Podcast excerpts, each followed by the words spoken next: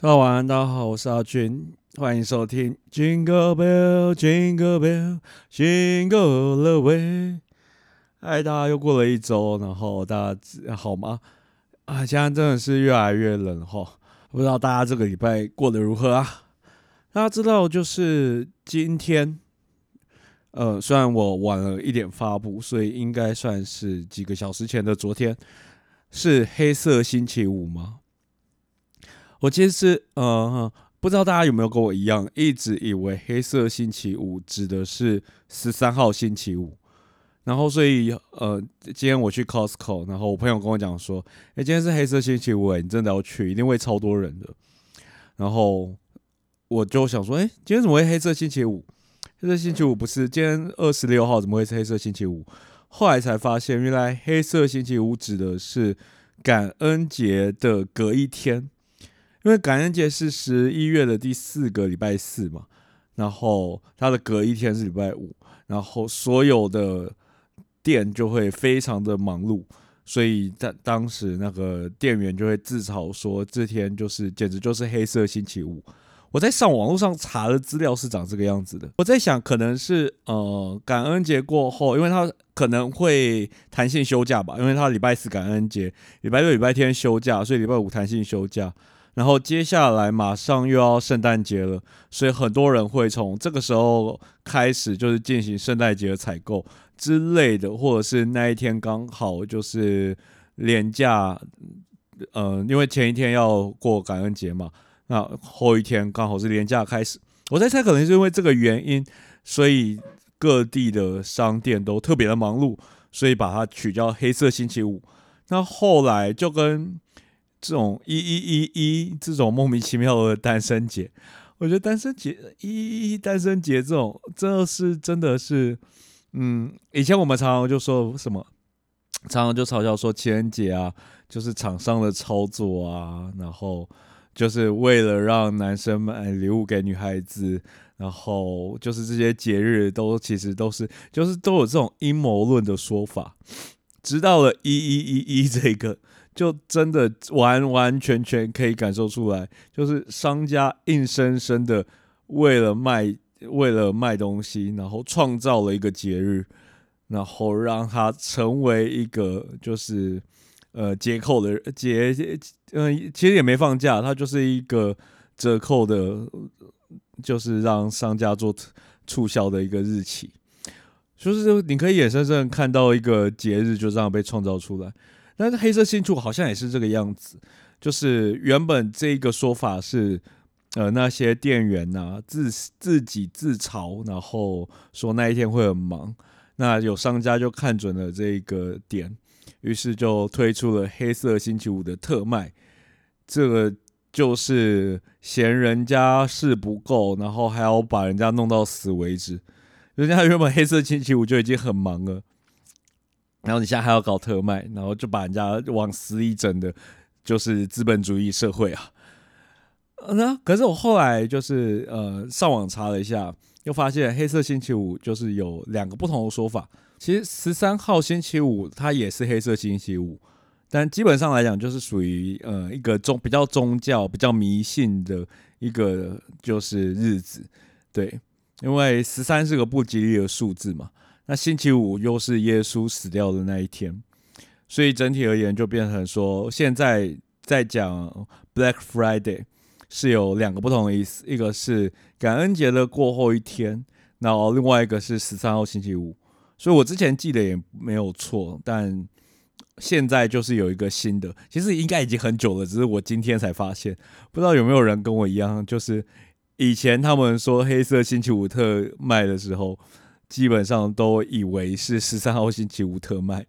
直到我今年，呃，我在在维基上查，它好像是二零零五年在美国就是创造出来的。那我相信台湾应该不比较不会那么早，应该会再稍微晚一点，但应该也是蛮多年了。只是我今年就是因为我要在今天去 Costco，所以才忽然的知道说，哎。原来黑色星期五有另外一个不同的意思。总而言之是蛮有趣的，就是分享一下这个知识给一些就是跟我一样无知的观众朋友。没事，你们不孤单哈。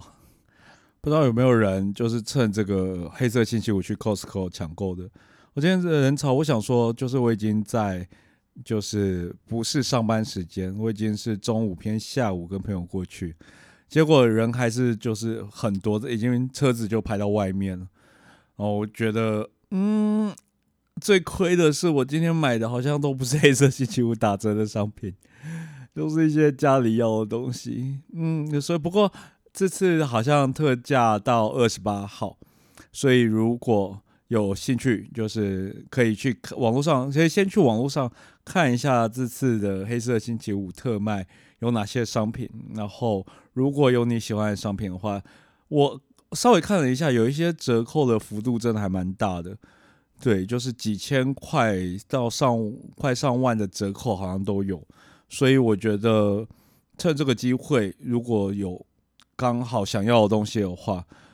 嗯排队冲了一波还是可以划算的了，还是划得来的，但就是比较辛苦一点。毕竟接下来礼拜六、礼拜天，想必一定会更夸张吧。那总而言之就这样子。那这个礼拜我还去看了一场电影，这场电影呃是《鬼扯》，不知道大家有没有看这部电影？陈柏霖演的，嗯，我觉得蛮有趣的。一件事情就是这部片我觉得不差。黑色喜剧，讲一点点带一点恐怖，又带一点点又带喜剧风格的一部片。我去看这部片，最主要原因是在电影上映之前，我们家总监就是我不知道他是靠着哪里的人脉关系，先去看了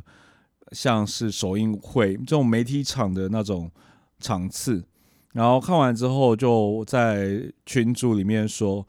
就像我们卡米蒂的群组里面说很好看，然后推荐大家去看。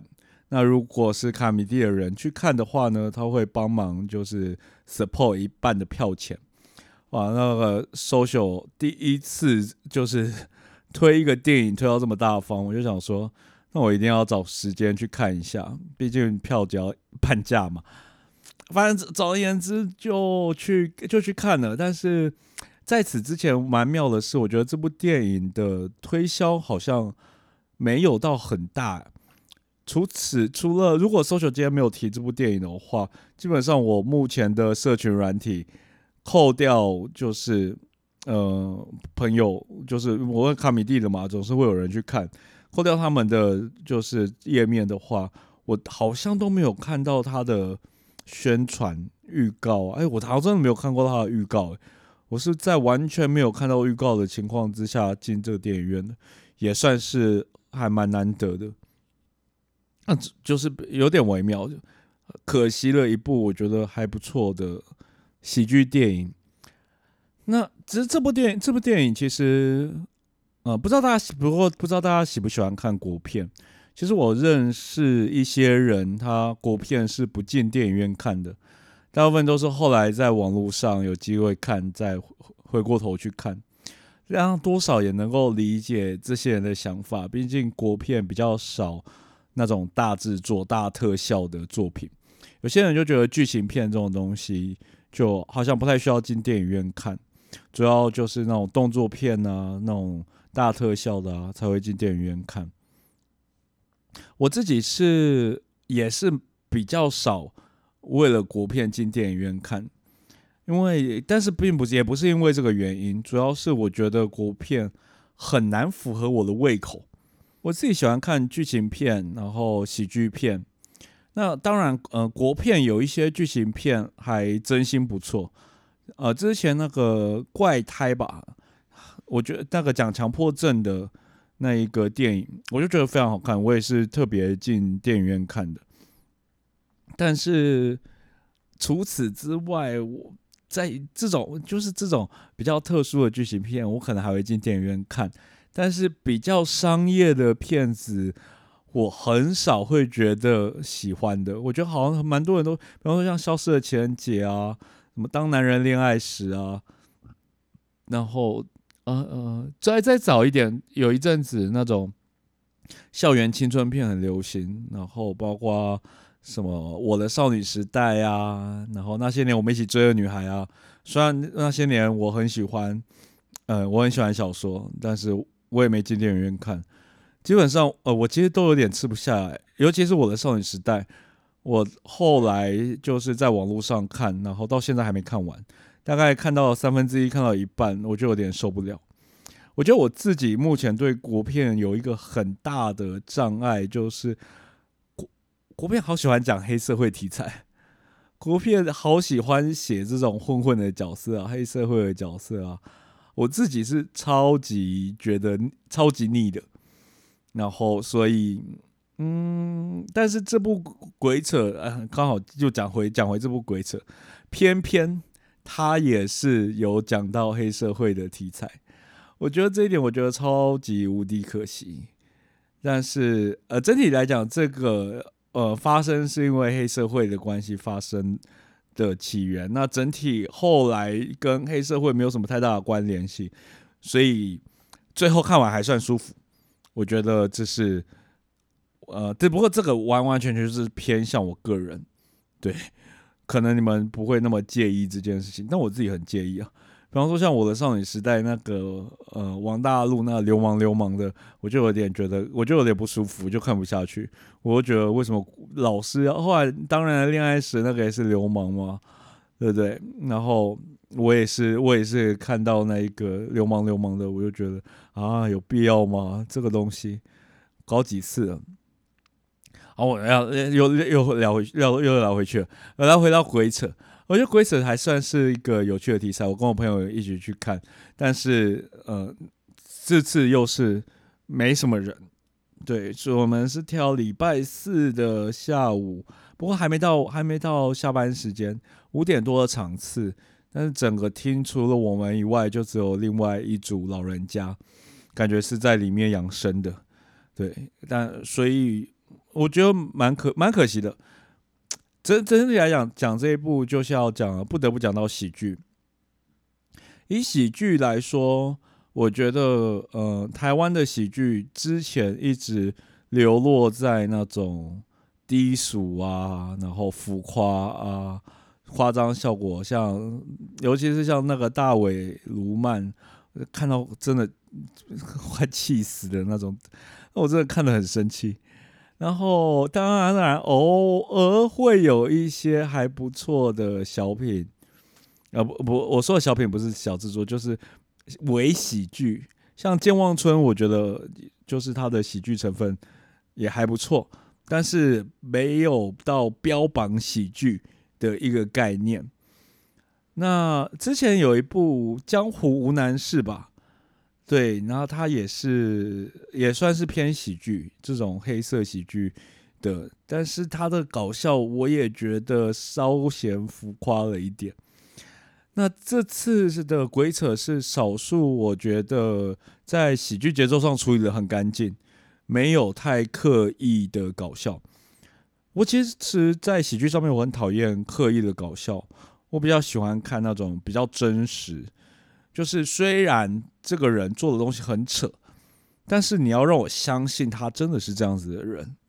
就是当中像冠廷演了，嗯，我叫他冠廷好像很熟一样，他演了一个学弟的一个有点笨笨的一个角色。对，那这个角色很扯，然后很如果就是放到现实，你当然会觉得说，怎么可能有人这样做？但是。他又让我真实的觉得他就是一个这么笨的人，你能怎么办？就是你遇到这种天兵能怎么办？他啊就会有种他不是刻意的想要逗笑你，他很认真的去做这些事情，但是却失败了。我觉得这是现代的喜剧的一个重要元素。最近才跟呃一个朋友聊到，就是喜剧的一个架构。在早期的喜剧，呃，很多是出现说我刻意的做夸张的事情，或者是我让主角不自然的遭受到惩罚，就是这主角就是呃踩到香蕉皮跌倒啊，然后从楼上那个撞到东西啊，有转头转东西这种，就是呃或者是掉到水沟里啊这种。就是不自然的受到惩罚，就是这个惩罚在这个剧情里面一点意义都没有，但他就是为了逗你笑，所以就突然的惩罚他。那我们因为看到人家受难，于是就会想要嘲笑人家，就有趣，而且是超出我们意料的。那这个东西，在我觉得喜剧是慢慢进化的过程，我觉得蛮有趣的。悲剧是悲剧永远千篇一律，喜剧却常常就是必须得持续变化。因为喜剧最基本的元素就是，如果你猜测到了，你就很难笑得出来。可是悲剧不一样啊，悲剧基本上你就呃，比方说像不知道大家有没有看《四月是你的谎言》。他从一开篇就说女主角得了绝症，然后可是最后女主角死掉，我就已经知道她会死了。那最后死掉的时候，还是哭的稀里哗啦。这应该不算暴雷吧？因为就啊就像我说，他一开篇，对你不要，如果你也想说，哦，他有可能得救啊，有可能医学奇迹啊，那很抱歉，我就直接暴雷，他死了，他死了。那所以说，悲剧这种东西，我自己觉得，就是如果要让你哭的话。你不需，你就算知道会发生什么事情，你还是会哭。但如果让你笑的话，你知道发生什么事情，就真的很难笑了。所以早期最，呃，最多运用的就是一个主角，然后让他周遭的事件带给他压力，然后对他残忍嘛，然后让他失败，让他受伤，然后让他受到惩罚，这样子。让因此让人家觉得好笑，那这个东西就是走的越来越极端之后，因为就像我刚刚说的，喜剧就是为了变化，所以当这样子，比方彩椒小皮的跌倒惩罚还不够的时候，那可能接下来就会出现，就是跌倒之后骨折，然后各式各样的，或者是像以前不会流行爆炸之后变爆炸头之类的。然后后来就会越来越严重，越来越严重。有一天开始严重到，就是观众已经觉得不好笑了，就是已经太严重了，已经开始严重到不好笑。当这件事走到极端之后，观众就会觉得太残忍的情况之下，你就会没有办法继续的去推进。所以回过头来，我要讲的是，现在我个人认为。主要的喜剧的流向，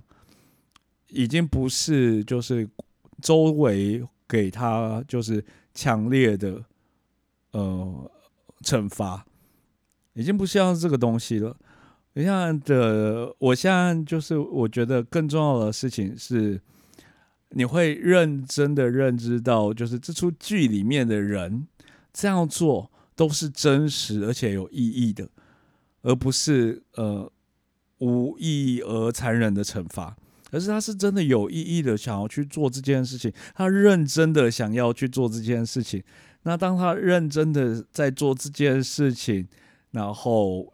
拿出来一个他觉得有道理的东西，然后却是一个呃超扯或者是一个很瞎的东西的时候，那你就会觉得好笑。这件事情在漫才上面就是。特别容易显现出来。然后在慢才的时候，我们会做一个呃 set up，然后一个 punch，这是这一样是喜剧的结构，有点点像大喜一样。呃，比方说我们会先设定一个情境，像我好想要当嗯便利商店店员，然后当我想要当便利商店店员的时候，然后他就会去做一件做这样子的事情。那他做这件事情的时候，我们就会想说。他做便利商店店员的情况之下，做什么事情会觉得好笑？那只当你真认真正认真在写的时候，你就会发现一件很有趣的事情，就是不管呃你写的太扯，或者是太不扯，都不好笑。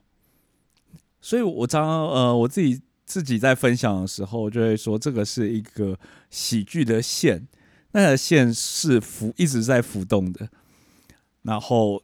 呃，如果要把这个线做好的话，我觉得一个第一个要很重要的一件事情，就是它必须是要有逻辑、有道理的，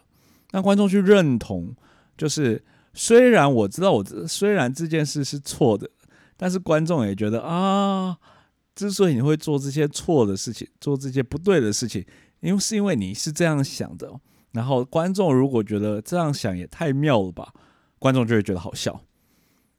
就是这是我自己呃，目前就是对于喜剧的现在比较趋向的一个看法，会分享给各位。那忽然我们呃有点讲远了，回到这个《鬼扯》这部电影，就是呃，虽然它也没有到我心中就是真真正正就是超级好笑、超级爆笑的一部电影，但是。却让我觉得好像有往那个地方前进的感觉，在有些地方就是，就是你可以感受出来，它不是刻意搞笑，在这一点真的是一个说起来很简单，但是做起来非常非常困难的一件一件事情。这已经困难到，就算我们身为喜剧演员，也常常会不小心就是犯下这样子的问题点。所以整体来讲，呃，虽然剧情，我老实讲，我觉得剧情没有到很优秀，顶多如果一到五分的话，剧情我顶多能给三分左右而已吧。但是以他喜剧片这个在台湾喜剧片的就是位置来说，我觉得至少可以给个四颗星，然后很推荐大家去看。我觉得现在的场次越来越少了，可能估计都要下档了。所以把握时间，有机会的话，的确是可以去看。好，那接下来就是今天原本我都会一起尝试着跟大家聊一款调酒，今天比较特别，今天我想要聊几款适合在冬天饮用的调酒。那大家可能最近会开始变冷嘛，然后就会想说，在喝这种冰凉凉调酒，对你们来讲也是一件辛苦的事情。那有没有热的调酒呢？当然有，然后热调酒其实也不少，然后有蛮多，像美国很有名的淡酒，然后这个这个也是呃属于热的好喝的酒。那今天要跟大家推荐大概几款我自己喜欢，然后也不难做，大家完完全全可以自己尝试的酒。那呃，首先我跟大家，当然最有名的淡酒嘛，然后爱尔兰咖啡，然后哎，有一款我觉得很不错，就是兰姆热可可。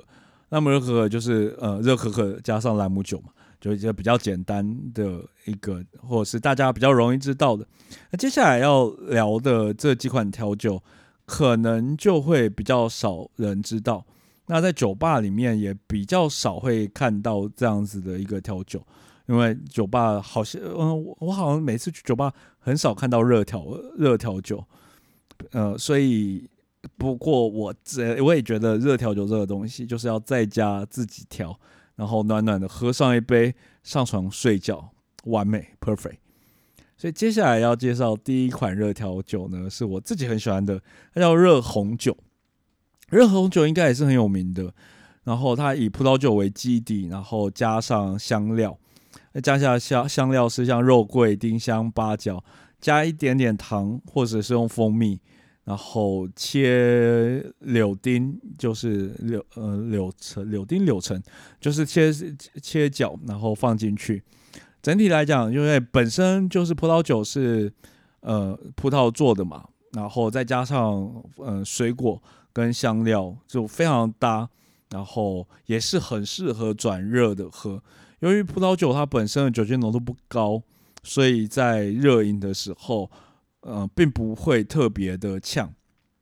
我觉得在热饮调酒、热饮酒的状况之下，嗯，面临的第一个问题就是酒精因为热